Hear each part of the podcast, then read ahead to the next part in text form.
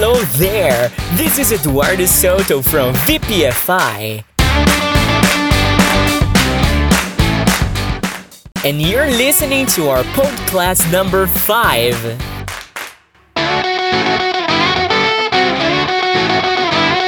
VPFI! Repita em voz alta as palavras do Podcast 5. Você pode também ir pausando e escrevendo as palavras no seu English Notebook. Verbs.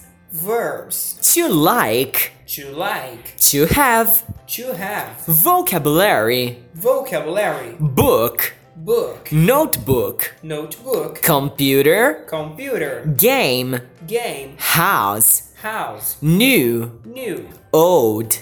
Old. Young. Young. Big. Big. Small. Small. Bike. Bike. Bicycle. Bicycle. Apple. Apple. Umbrella. Umbrella. For. For. This. This. That. That. These. These. Those. Those. Banana. Banana. Yes. Yes. No. No. Maybe. Maybe. Or. or Expressions. Expressions. Breakfast. Breakfast. For breakfast. For breakfast. To have breakfast. To have breakfast. To have an apple. To have an apple. To have coffee. To have coffee. Every day. Every day. Every week. Every week. Every month. Every month. Grammar. Grammar. Do you like? Do you like? Do you like this computer? Do you like this computer? Do you like to study? Do you like to study? Do you have? Do you have? Do you have a bike? Do you have a bike? Do you have to study now? Do you have to study now? A bicycle. A bicycle? An apple. An apple. A new book. A new book? A big store. A big store? An English teacher. An English teacher. I have to sleep. I have to sleep. I have to study now. I have to study now.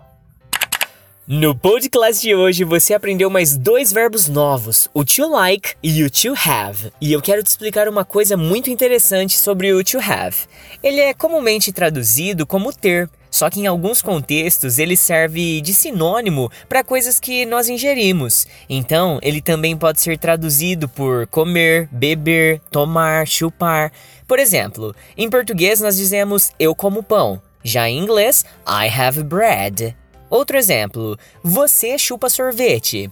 You have ice cream. Só mais um, eu não gosto de tomar sopa. I don't like to have soup. Mas, Teacher Du, como eu vou saber a tradução certinha de to have se ele tem tantos significados? O contexto da frase vai te mostrar a real tradução dele. Isso acontece com várias outras palavras polissêmicas. Keep calm, ok? Hoje você aprendeu quatro pronomes demonstrativos, que são palavrinhas que podem ser um tanto quanto confusas para alunos iniciantes e até mesmo intermediários. This, that, these, those. This, T-H-I-S, significa este, esta, isto, esse, essa, isso, ok? Enquanto that, T-H-A-T, é o par dele para longe. Então, ó, that, T-H-A-T. Significa aquele, aquela, aquilo. Já o these, T-H-E-S-E, significa estes, estas, esses, essas, ok? E o those, que é o T-H-O-S-E, significa aqueles e aquelas. É um pouco confuso de assimilar essas palavras. Eu recomendo que você escreva frases com elas. Tente todo dia de manhã escrever uma frase com cada uma dessas palavrinhas. Depois de uma semana fazendo isso, você já terá aprendido elas naturalmente através da repetição espaçada. Ah, agora eu entendi!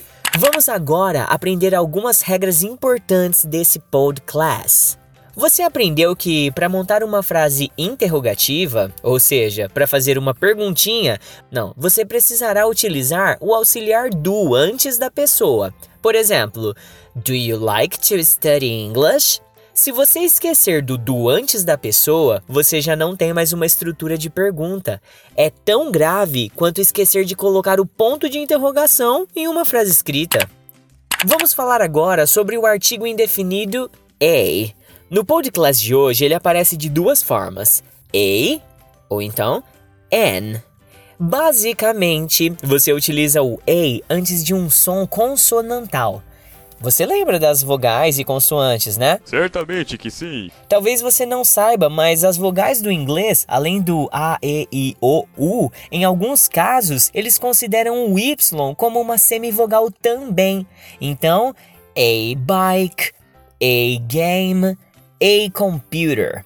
E quando as palavras iniciam com sons vocálicos, você precisa do N, igual em an apple, an English book, an old house, etc. Nossa, eu já ia quase me esquecendo de te falar sobre a inversão dos adjetivos pelos substantivos. Adjetivos são aquelas palavras que dão qualidades a outros substantivos. Em português, nós falamos eu tenho um livro novo ou então eu tenho um novo livro. Porém, em inglês, nós precisamos sempre colocar o novo, que aqui no caso dessa frase é o adjetivo, antes do livro.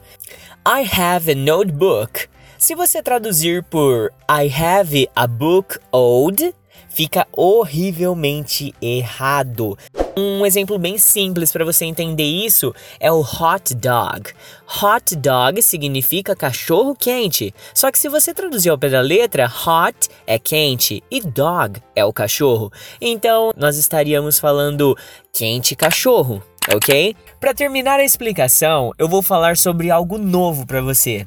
Até o Podcast 5, eu não havia te ensinado a construir frases com mais de um verbo, só que existe uma particularidade nessa estrutura. Você não pode deixar os dois verbos juntos, eles precisam ser separados pela palavra to. Por exemplo, I like to drink water. You have to study English. Se você esquecer o to e fizer frases igual essa daqui, ó.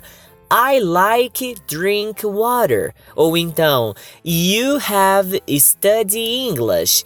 As traduções vão soar como Eu gosto, bebo água e você tem estudar inglês. Não dá certo, né? VPFI! Agora vamos turbinar a sua capacidade de listening. Eu vou recitar frases em inglês com as palavras que você acabou de aprender. Se você quiser, pode ir pausando e anotando as frases e depois traduzir para revisar o conteúdo de hoje. Pay attention. 1. You like this new computer? 2. I have breakfast in my house. 3. You don't have banana every day. 4. Do you like this old book? 5. Yes, I study Spanish every week. 6. No, I don't have young parents. 7. I like big apples for breakfast.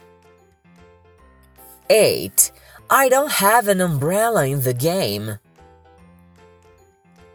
9.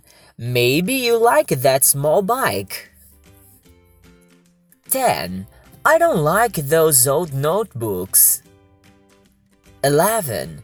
Do you like to eat these bananas? 12. I have to study with an English teacher. 13. You don't eat pancakes for breakfast every month. 14. I have juice with bread and ham today. 15. Do you have English classes every day? Você acabou de aprimorar um pouco mais sua habilidade de ouvir em inglês. Congratulations, my friend! Agora é minha vez de desafiar você. Eu vou falar algumas frases em português e você precisa traduzi-las para o inglês, ok? Vamos ver se você é ninja. Let's go! Mande suas frases para correção no meu WhatsApp, na descrição aqui do podcast. 1. Eu tenho que jogar com aquelas crianças. 2. Você gosta de estudar inglês aqui? 3. Eu não tomo café da manhã com meus pais em casa. 4. Você tem um livro velho na escola? 5. Eu gosto da minha bicicleta nova. E aí, conseguiu? Manda no WhatsApp para correção, hein? VPFI! Agora você vai ouvir o depoimento de um dos nossos alunos aqui do Podcast, que já está se beneficiando e muito com o nosso programa. Oi, pessoal do VPFI, meu nome é Mariana, sou de Guariba e bom, as aulas do podcast estão me ajudando muito, porque com tudo isso que está acontecendo sobre o coronavírus, nós não podemos sair de casa. Então, esse método ele é muito eficaz, pode ajudar muitas pessoas, inclusive está me ajudando. Eu espero que também esteja ajudando vocês. Ah, Então fiquem ligadinhos e esperem os próximos episódios. Mari, muito obrigado pelo feedback, ok? O teacher tá realmente muito feliz que você está se beneficiando desse podcast e a ideia é exatamente essa, é transmitir conhecimento para todos, alright? O Podcast 5 está acabando e eu gostaria de te agradecer por ter ouvido até aqui e de convidar você a conhecer nossas outras plataformas. Temos nosso canal no YouTube, página no Facebook, perfil no Instagram e o nosso próprio aplicativo Mainrise. Acesse também o www.vocêpodefalaringlês.com.br para mais conteúdo. VPFI!